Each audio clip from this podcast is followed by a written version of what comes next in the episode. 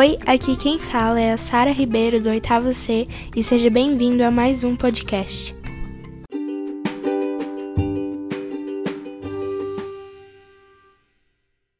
Em colaboração com Leonardo da Vinci, a Escola da Sua Vida, apresentamos o projeto Ler e Escrever.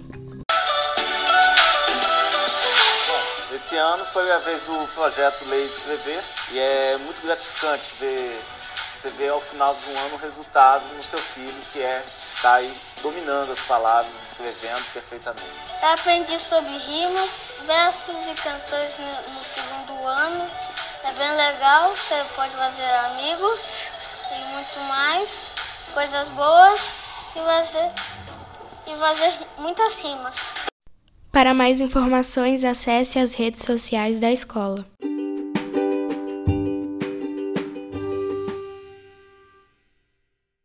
Nesse episódio, iremos apresentar uma obra incrível e muito profunda, Justino Retirante. Antes de falarmos sobre essa obra, iremos falar um pouco sobre sua escritora, que é Odete de Barros.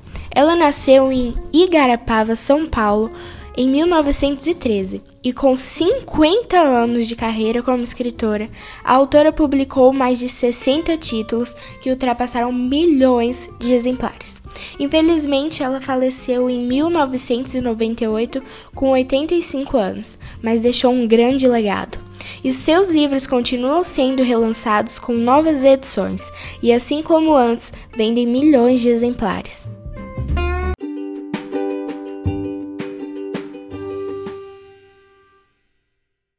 História se passa no sertão nordestino, um lugar muito conhecido pela fome e pela miséria, e traz um verdadeiro choque de realidade. Acredito que o papel desse livro foi mostrar um problema social presente no Brasil e no mundo, que é a fome e a miséria. Como eu disse, a autora nos dá um verdadeiro choque de realidade, porque além de mostrar esse problema, ela apresenta que muitas vezes o problema é causado por fatores naturais, sim, como nós pensamos, mas também é causado pela ganância e a soberba humana. Por exemplo, aqui no Brasil nós temos os patrões de fome e miséria, a indústria da seca, e um desses patrões está presente na história de Justino.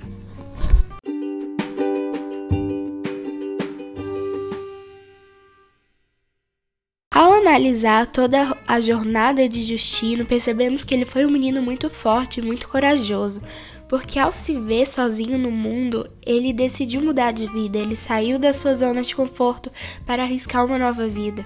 Ele teve uma jornada muito, muito dolorosa, mas por outro lado, uma jornada valiosa que nos ensina muito. Ele passa por grandes dificuldades e pequenas alegrias, e uma dessas pequenas alegrias foi encontrar Chico Cego, o seu companheiro por boa parte da história, que infelizmente no finalzinho do livro seguiu seu caminho.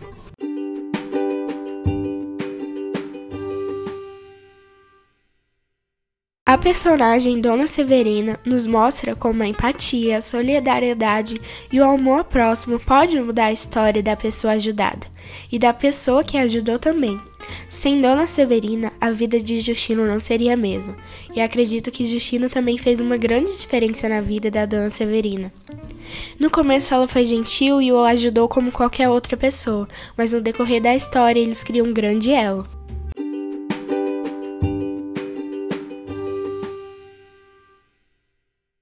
Dona Severina deu oportunidade de estudo para Justino, que com 12 anos ainda não era alfabetizado.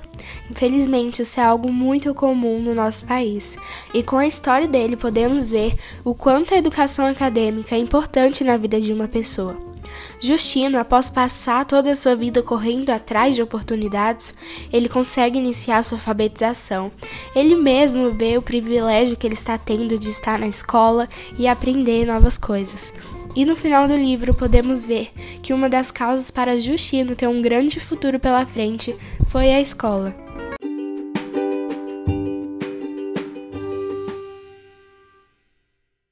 Esse foi o episódio de hoje, espero que tenham gostado. Como vocês podem ver, vale muito a pena ler esse livro. Tchauzinho!